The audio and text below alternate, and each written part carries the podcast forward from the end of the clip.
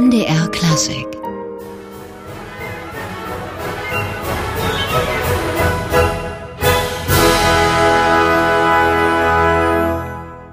Das MDR Sinfonieorchester spielt Johannes Brahms und um das MDR Sinfonieorchester soll es jetzt auch gehen. Zumindest um die Musiker, die außerhalb ihrer eigentlichen Dienstzeit auch musizieren und das nicht nur zum eigenen Vergnügen, sondern auch für einen sehr guten Zweck. In der kommenden Woche wird man wieder einladen zu einem Benefizkonzert zugunsten des Vereins Lebenshilfe e.V. für Menschen mit geistiger Behinderung. Das ist eine tolle Sache, haben wir uns gedacht und uns zwei der Organisatoren zum Gespräch eingeladen. Beide natürlich Mitglieder im MDR Sinfonieorchester. Das sind Ute Günther, Flötistin beim MDR Sinfonieorchester und vielfach auch in Sachen Kammermusik unterwegs, unter anderem im Flötenensemble Quintessenz. Und Johannes Winkler, er spielt Horn im MDR Sinfonieorchester und ist auch Mitglied im Leipziger Hornquartett übrigens dem ältesten seiner Art weltweit. Außerdem ist er Mitglied im Orchestervorstand beim MDR. Ja, wir haben dieses Gespräch vor der Sendung aufgezeichnet und unsere erste Frage ging an Johannes Winkler, der ja auch ein wenig für die Historie dieser Benefizkonzerte zuständig ist. Dieser Verein Lebenshilfe e.V., für den Sie sich stark machen. Was ist das für ein Verein? Da würde ich gern etwas ausholen, wie es entstanden ist. 1997 war ich bereits auch schon im Orchestervorstand tätig und da sind fast wöchentlich Anfragen an das Orchester gekommen, ob wir Projekte unterstützen könnten, Benefizkonzerte unterstützen könnten oder sogar ausstatten können. Und das hat uns oft ein bisschen auch überfordert. Die Vereine kannten wir nicht, die Projekte waren nicht ganz durchsichtig. Und wir haben uns hingesetzt und wollten sozusagen aus dieser Not eine Tugend machen und haben gesagt, dann lass uns doch für ein Projekt, für ein Verein, für eine Sache entscheiden, stimmen. Und die unterstützen wir dann mit einer gewissen Kontinuität. Und so ist es dann gekommen nach einem Auswahlverfahren, das wurde auch ans Orchester übertragen, dass wir uns genau für diesen Verein Lebenshilfe für Menschen mit geistiger Behinderung gewandt haben und gesagt, wir möchten euch unterstützen. Die hatten auch bereits Anfragen gestellt.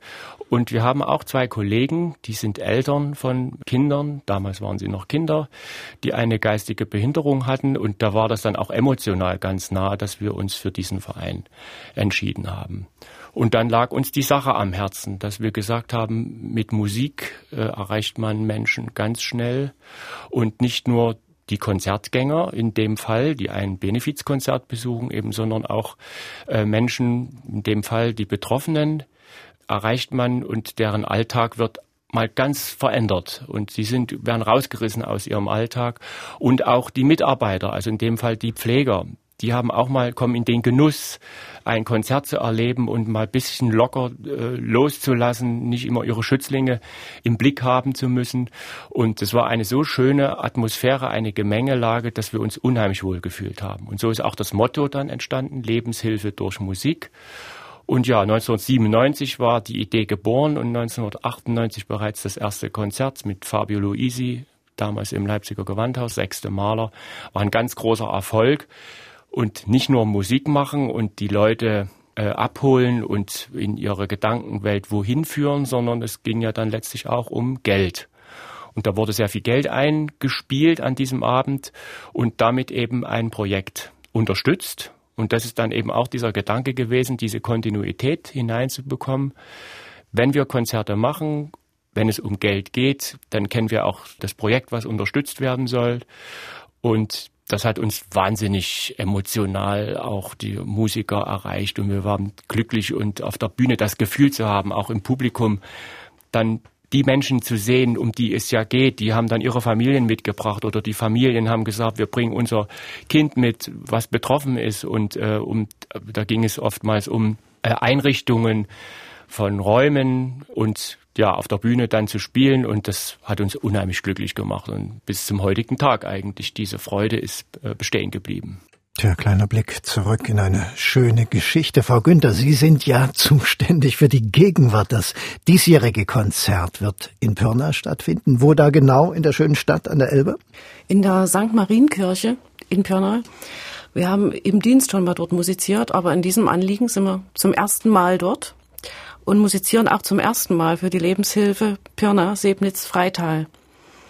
Es ist immer interessant, äh, wie diese Verbindungen zustande kommen.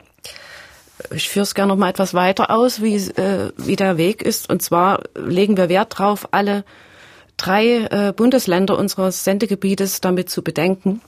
Und es gibt auch Lebenshilfen abseits der größeren Städte. Wie gesagt, alle drei Bundesländer. Und da habe ich mich einfach ans Internet gesetzt und geschaut, wo können wir denn mal hin? Und es ist ja auch nicht jedes Mal so, dass die Lebenshilfen sich sofort melden, aber bei dieser Lebenshilfe war es so. Und ich war erstaunt, was das für eine große Einrichtung ist. Sie betreut der Pirna, Sebnitz und Freital. Und so kam die Verbindung zustande. Und schon im Laufe der Vorbereitung entsteht natürlich eine intensive Verbindung zu den Mitarbeitern und zu den Betroffenen. Das Konzert dort in Pirna wird also in der Marienkirche stattfinden. Wir müssen vielleicht noch mal dazu sagen, diese Benefizkonzerte, die finden außerhalb des Konzertdienstes statt.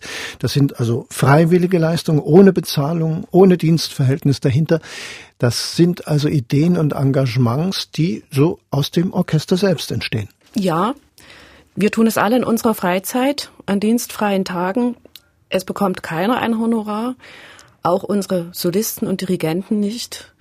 Und das Orchester und das Konzert ist eigentlich nur die Spitze des Eisberges. Da gibt es sehr viele Helfer im Hintergrund, die uns unterstützen. Angefangen bei den Orchesterwarten, alles in ihrer Freizeit, abgesehen von der Dramaturgie von uns, die die Konzertprogramme, also die Biografien der Künstler rüberschicken. Wir sind immer sehr beglückt darüber, es gab noch nie einen Dirigenten oder einen Solisten, der gesagt hat, nein, das tue ich nicht. Diese selbstverständliche Bereitschaft ist für uns sehr beglückend. Das ist schön zu hören und auch gut zu hören, dass sozusagen Unterstützung da ist. Aber wenn man jetzt so ein Projekt angeht, das erfordert ja eine relativ große Mannschaft und auch viel logistischen Aufwand, besonders wenn es dann auch mal weiter weggeht, wie in diesem Jahr nach Pirna. Wie war das denn am Anfang?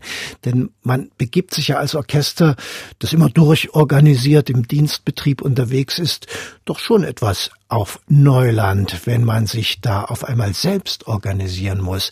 Das ist ja auch was anderes als Kammermusik, wo Sie ja schon auch unterwegs sind, oder? Also der Vorteil war, dass das ganze Orchester diese Idee dann letztlich mitgetragen hat. Und wenn man, wenn man Musiker besser kennt, dann weiß man, wenn ein Musiker einmal Ja zu einer Sache gesagt hat, dann, dann lässt er da auch nicht mehr locker. Und diese Begeisterung und dieses nicht locker lassen hat dazu geführt, dass eben auch beim ersten Konzert wir Werbung für uns selber gemacht haben, wir dann auch das Einlasspersonal selber gestellt haben, um da ein bisschen die große, teure Saalmiete zu minimieren, haben wir gesagt, wir stellen da Orchestermitglieder hin, die an dem Abend frei haben und die machen dann den Einlass fürs Publikum, Karten abreißen etc. pp. Und natürlich dann auch Freunde ansprechen, die das auch mittragen und unterstützen, letztlich wie ein Reiseunternehmen, die dann noch Gäste aus ferneren Orten anbringt, dass wirklich der Saal voll ist, denn das ist ja nun mal der Sinn, bei einem Betemfiz-Konzert so viel wie möglich Geld einzuspielen.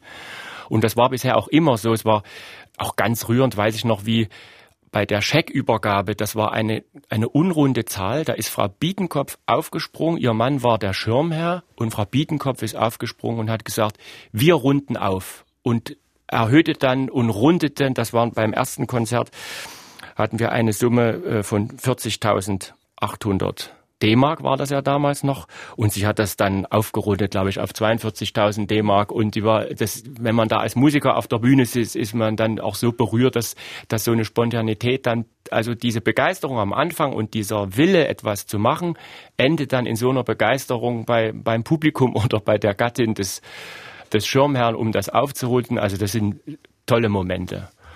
Und wie gesagt, wenn man mit so einem Orchester arbeitet, dann kniet sich auch jeder bis zum Schluss rein, dass das ein Erfolg wird. Klingt gut und klingt erfolgreich. Ist es ja auch. Beim diesjährigen Programm haben Sie auch Beethoven mit im Gepäck, die Eroica, die Heldensinfonie von Beethoven. Da kommen wir gleich noch drauf. Hier hören wir erstmal Sie und Ihr Orchester mit dem Scherzo daraus.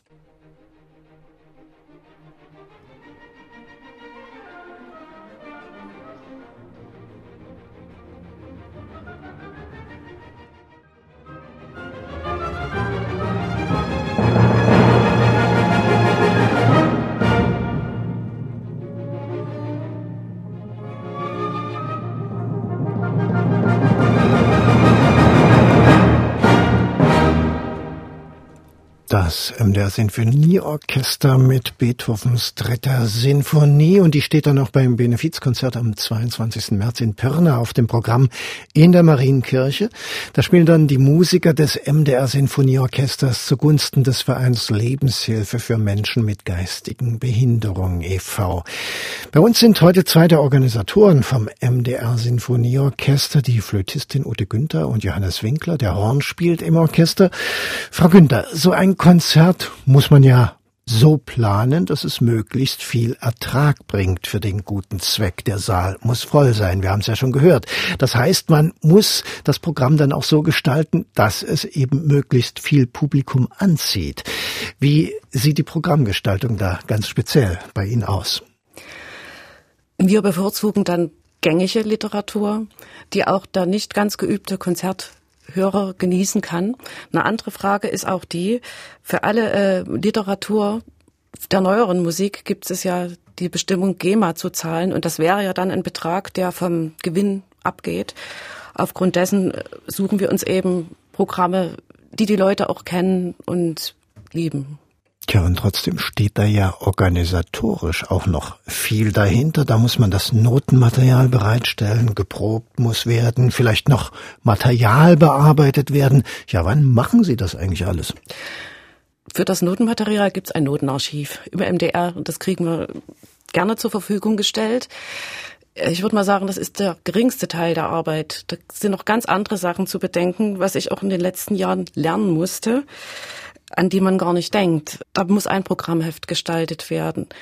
Erstmal muss der Konzerttermin gefunden werden, der konvertibel ist mit den Terminen des MDR und der verschiedenen Locations, wo wir bisher waren und im Dienstplan. Dann äh, die Fahrten zu organisieren ist noch eine Aufgabe.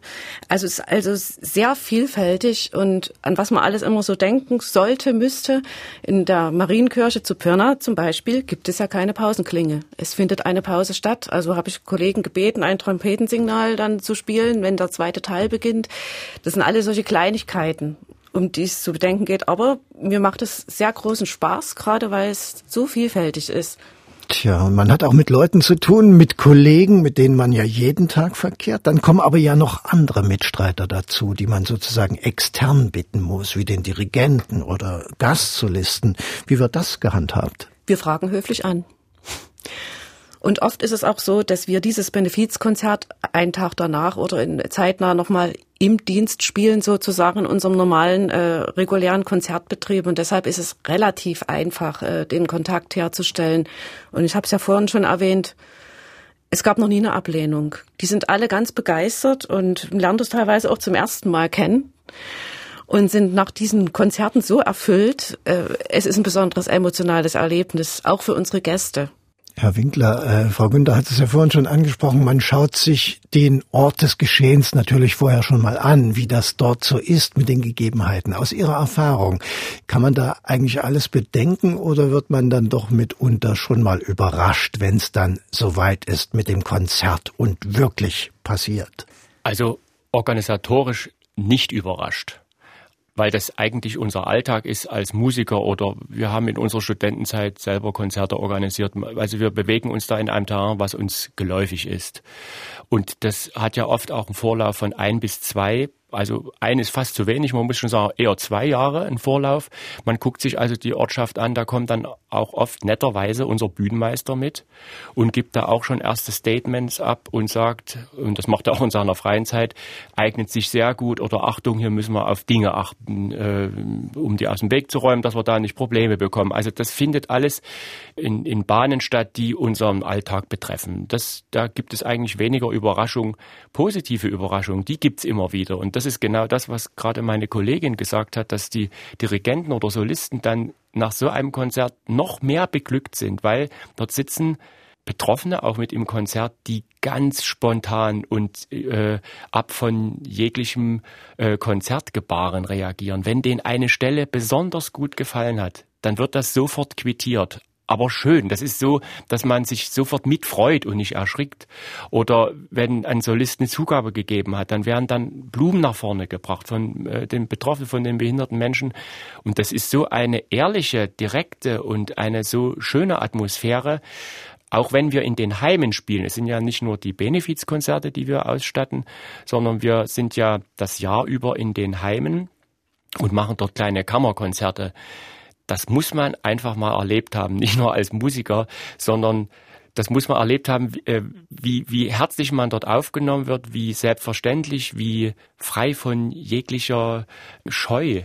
Und wir waren jetzt neulich mit unserem Hornquartett zu Weihnachten da und in zwei verschiedenen Heimen und wurden auch ganz unterschiedlich da. In dem einen Heim waren ganz schwere Fälle, ganz schwer, die ganz verschlossen da saßen, aber hinterher hören wir dann oft von den Betreuern, dass wir dass also Tage später noch, nach dem Konzert, da immer noch zu erleben ist, dass die Menschen, die Behinderten ganz gelöst und ganz frei gewesen sind und man auch mal auf, auf, die zugehen konnte mit Dingen, die sonst nicht so gut klappen mit ihnen im Alltag.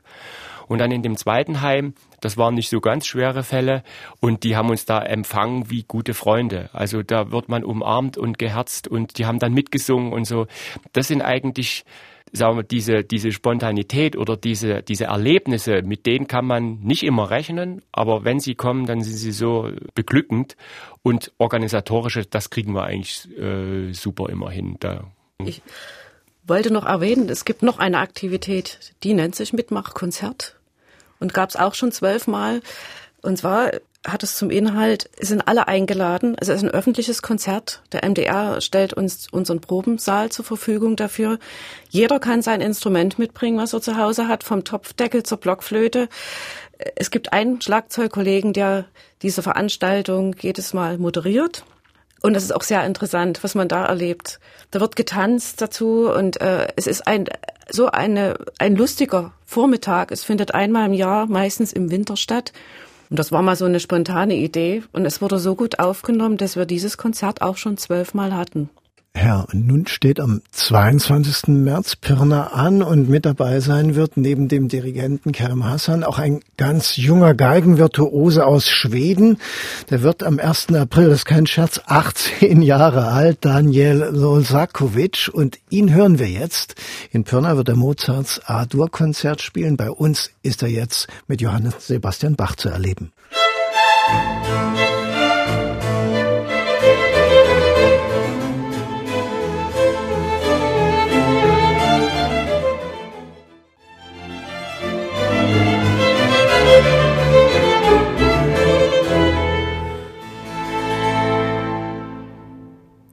Daniel der junge schwedische Geiger nächste Woche ist er Gast beim MDR Sinfonieorchester und wird auch beim Benefizkonzert am 22. März in Pirna dabei sein, wenn die Musiker des MDR Sinfonieorchesters für den Verein Lebenshilfe für Menschen mit geistiger Behinderung e.V. spielen. Und bei uns sind zwei der Organisatoren, die Flötistin Ute Günther und der Hornist Johannes Winkler vom MDR Sinfonieorchester. Frau Winkler, wie groß ist eigentlich Ihr Organisationsteam? Es gibt ja nicht nur das große Konzert einmal im Jahr, sondern wie wir schon gehört haben, auch viele kleinere Veranstaltungen in den Heimen zum Beispiel. Ja, wir haben da, äh, wir sind zwei Kollegen, die sich drum kümmern. Die eine Kollegin kümmert sich um die Konzerte in den Heimen und Mitmachkonzerte und alles, äh, Grundsteinlegungen und bittet Kammerformationen unsere Kollegen. Und diese großen äh, Benefizkonzerte, das ist meine Aufgabe. Also das heißt, wir helfen uns auch mal gegenseitig, aber für einen alleine wäre es einfach zu viel. Und so haben wir uns das eingeteilt. Also über das Mozart-Konzert in Pirna haben wir ja schon gesprochen. Kann man auch zum Rest des Programms schon etwas verraten? Ja, ich verrate es Ihnen gerne. Und zwar spielen wir die Ouvertüre Semiramis von Giacomo Rossini.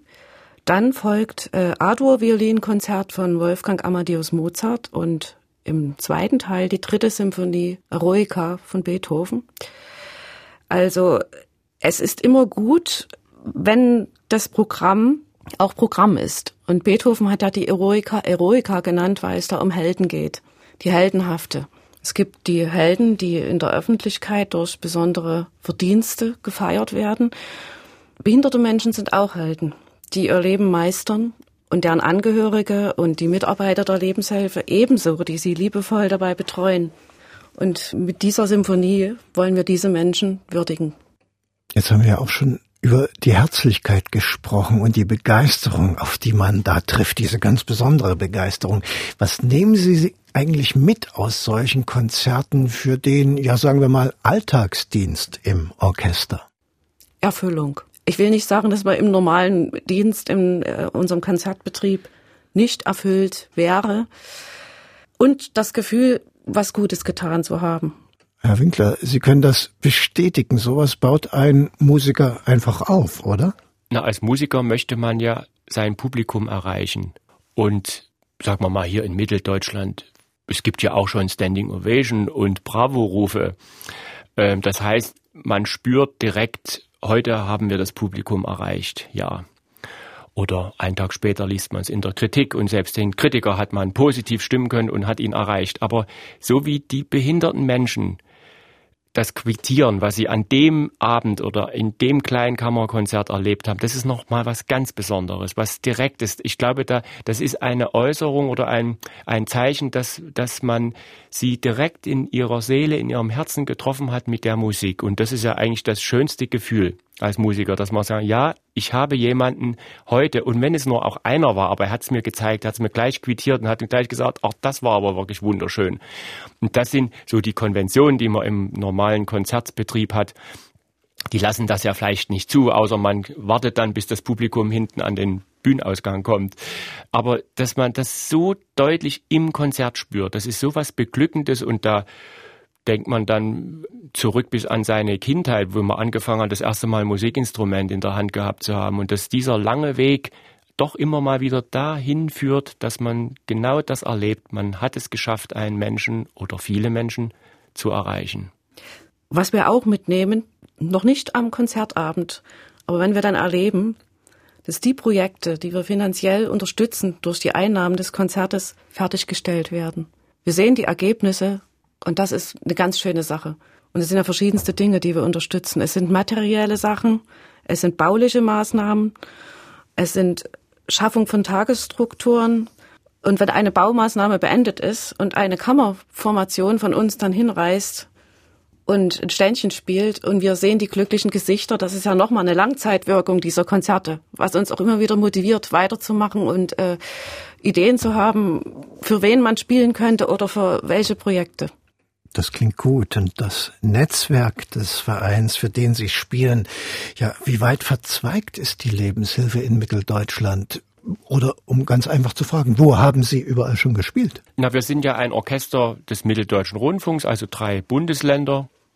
Und wir haben, das wurde uns auch gleich von Anfang an von der Geschäftsleitung ans Herz gelegt mit unserer Idee, nicht nur hier in Leipzig zu bleiben, sondern wirklich in diesen drei Bundesländern aktiv zu werden. Ja, Ute, hilf mir, wo waren wir überall? Leipzig, Magdeburg, das sind die großen Städte, Erfurt. Seehausen. Ja, aber dann eben auch in kleineren Städten. Seehausen, Jena, Freiburg, Unstrut. Also das war die Lebenshilfe in Hamburg gespielt, haben wir in Freiburg. Nur um einige zu nennen. Und jetzt Pirna zum ersten Und Mal. Das ist Premiere. Ja. Es gibt auch Lebenshilfen, wo wir schon zweimal waren. Das war Magdeburg zum Beispiel. In Leipzig hat alles angefangen.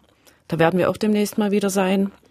Auch in Leipzig gibt es ja mehrere Vereine. Das ist ja jeder, jeder Verein ist ja für sich selber zuständig. Also die Lebenshilfe ist zwar ein Verein, der bundesweit geführt ist. Da gibt es in Marburg die Zentrale, aber jeder Verein muss selber für sich gerade stehen und kämpft auch für sich selber oder fordert und bittet für sich selber. Und insofern sind wir in Leipzig gibt es mehrere Vereine, in Grünau und in Plagwitz, da haben wir auch schon in mhm. der Keilstraße, in äh, Merseburger Landstraße ist das draußen. Ja, in die Villa am Palmgarten? Ja. Ja. Das heißt, Sie suchen sich die Orte aus oder kommt da die Lebenshilfe auf Sie zu und empfiehlt dann was? Beides. Es gibt auch manchmal Anfragen von Vereinen und dann ordnen wir das, weil das soll ja äh, gerecht verteilt werden in den drei Bundesländern, dann ordnen wir das zu, wo wir das nächste Mal sein könnten, ob das passen würde in dem Bundesland. Oder wir fragen an, indem wir gehört haben von den Marburgern, die uns auch, die jedes Mal kommen und ganz begeistert sind über diese Initiative, die ja nun schon 22 Jahre geht. Eine lange Zeit. Und wir haben zum Schluss jetzt noch eine ganz wichtige Frage. Wer jetzt das Konzert in Pirna besuchen möchte am 22. März, wo kann man denn die Karten kaufen? Läuft das über die Ticketgalerie oder gibt es da sogar einen eigenen Service? Ja, dazu möchte ich ein kleines bisschen ausholen. Unser Schirmherr ist der Herr Tom Pauls, der Kabarettist der sich äh, mit großem Vergnügen zu dieser Aufgabe bereit erklärte. Und über ihn, über sein Theater ist ein Kartenerwerb möglich unter 03501 779 3122 oder direkt über diese Lebenshilfe unter www.lebenshilfe-psf.de oder an allen Vorverkaufsstellen der Sächsischen Zeitung und dem Ticketservice der Sächsischen Zeitung. Die Kirche ist schon zu zwei Drittel ausverkauft, also halten Sie sich ran, wenn Sie kommen möchten. Wir freuen uns über jeden. Es gibt selbstverständlich eine Abendkasse. Das Konzert beginnt 19 Uhr. Was auch sehr schön ist, wir arbeiten zum ersten Mal mit zwei Künstlern zusammen, die noch nie Gäste waren in unserem Orchester. Und das sind zwei sehr junge Ausnahmetalente. Der Dirigent Kerem Hassan, 92 geboren in London. Er studierte Klavier und Dirigieren am Royal Conservatorium in Schottland dann weiter in Weimar bei uns und Zürich. Er ist schon international unheimlich gefragt und wir sind sehr gespannt auf ihn. Das nächste Ausnahmetalent ist unser Violinsolist Daniel Losakowicz. Er ist erst 17 Jahre alt, geboren in Stockholm und hat bereits 2016 einen Exklusivvertrag der Deutschen Grammophon abgeschlossen. Das ist der jüngste, dem dies gelungen ist. Und es ist ja schön, dass die erste Zusammenarbeit zwischen uns ein Benefizkonzert ist. Also zwei ganz junge Musiker beim Benefizkonzert zu erleben mit Kerem Hassan und Daniel Losakovic. Ute Günther und David Winkler, ganz herzlichen Dank. Am 22. März gibt es das Benefizkonzert der Musiker des MDR Sinfonieorchesters für den Verein Lebenshilfe e.V. in Pirna in der Marienkirche. Und wir sagen gern nochmal, wo es die Karten gibt. Also entweder telefonisch über die 03501 779 3122 im Tom Pauls Theater in Pirna oder übers Netz unter lebenshilfe-psf.de oder beim Ticketservice der Sächsischen Zeitung und auch in allen Vorverkaufsstellen der Sächsischen Zeitung. MDR Classic